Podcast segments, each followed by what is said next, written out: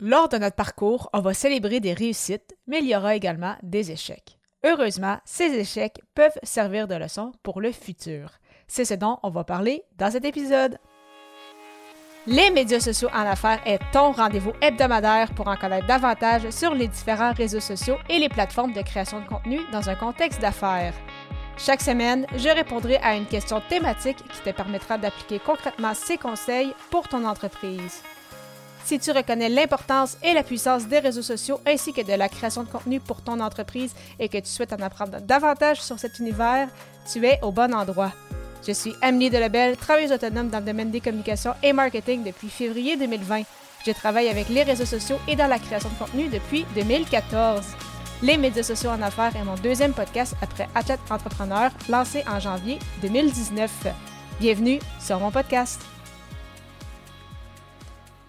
Salut et bienvenue sur les médias sociaux en affaires, épisode 229, alors qu'aujourd'hui je réponds à la question Quelle a été ta plus grande leçon? Il s'agit de la 19e émission dans le cadre du défi J'envoie 2024, alors que tout au long du mois de janvier, je publie un épisode par jour avec soit une contrainte créative ou une thématique, et aujourd'hui la thématique est ma plus grande leçon. Je te parlais à l'épisode 228 du point tournant dans ma carrière lorsque je me suis relancée à mon compte comme travailleuse autonome en février 2020, donc il y a bientôt de cela ans. Cependant, c'est ça, à un peu moins d'un an auparavant, euh, c'est là vraiment où euh, j'ai appris en fait ma plus grande leçon jusqu'à présent au niveau, euh, au milieu des affaires, si, je peux dire. bien évidemment, il y en a eu, il y en a eu plusieurs et je continue d'en apprendre, mais celle-ci a été et de loin ma plus grande leçon.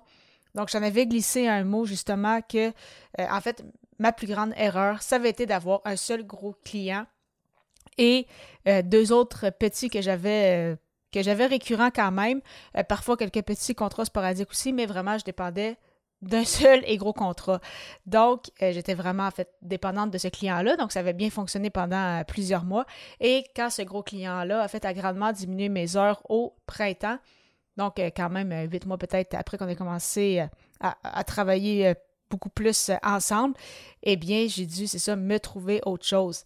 Et au départ, on peut se dire, mais pourquoi accepter justement un plus gros contrat, sachant que justement, on devient un peu dépendant?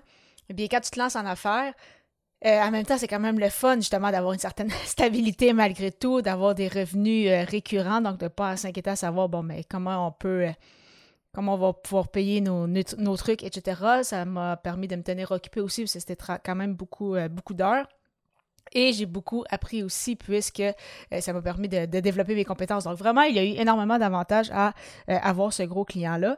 Mais effectivement, qu'après ça, mes heures ont été grandement réduites. Quand je dis ça, c'est environ de passer de 30 heures à 5 heures par semaine. Donc, on voit qu'on était vraiment ailleurs.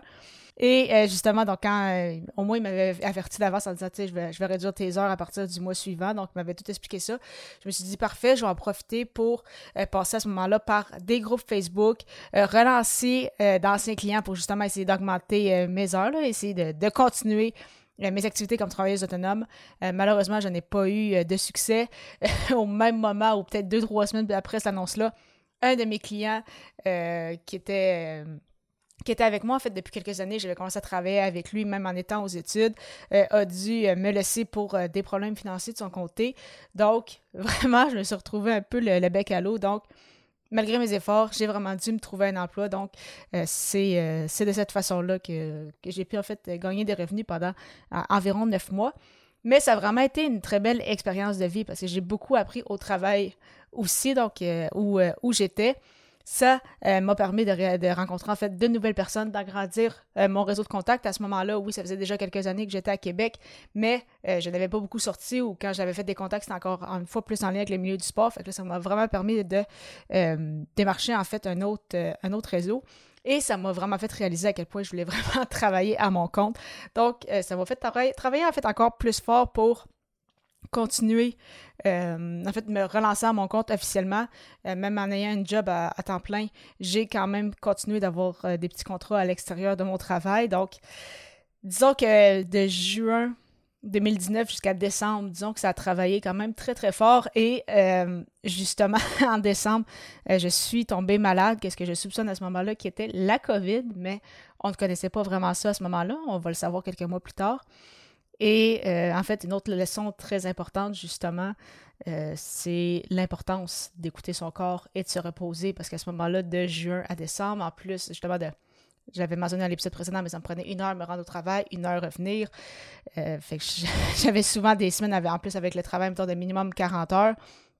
J'avais mes, petits contrats.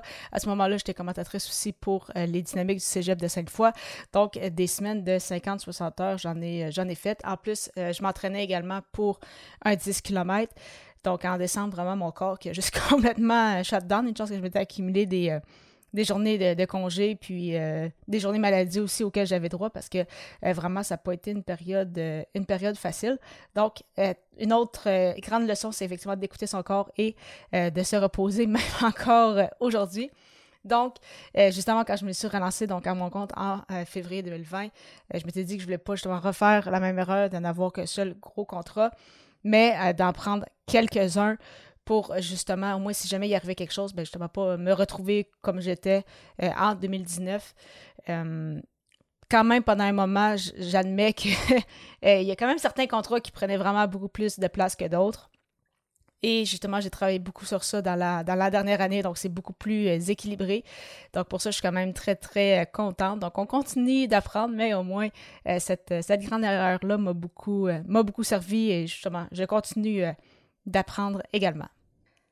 Parlant de travailler à son compte, il est important d'avoir les bons outils pour mettre son message de l'avant. C'est pourquoi je te propose une liste de mes 24 ressources pour t'aider avec ta création de contenu. Pour la télécharger gratuitement, simplement te rendre au ameliedabel.com baroblique ressources avec un S et au plaisir de te retrouver à l'épisode 230 alors que le sujet sera Quelle est ta plus grande peur? À très vite!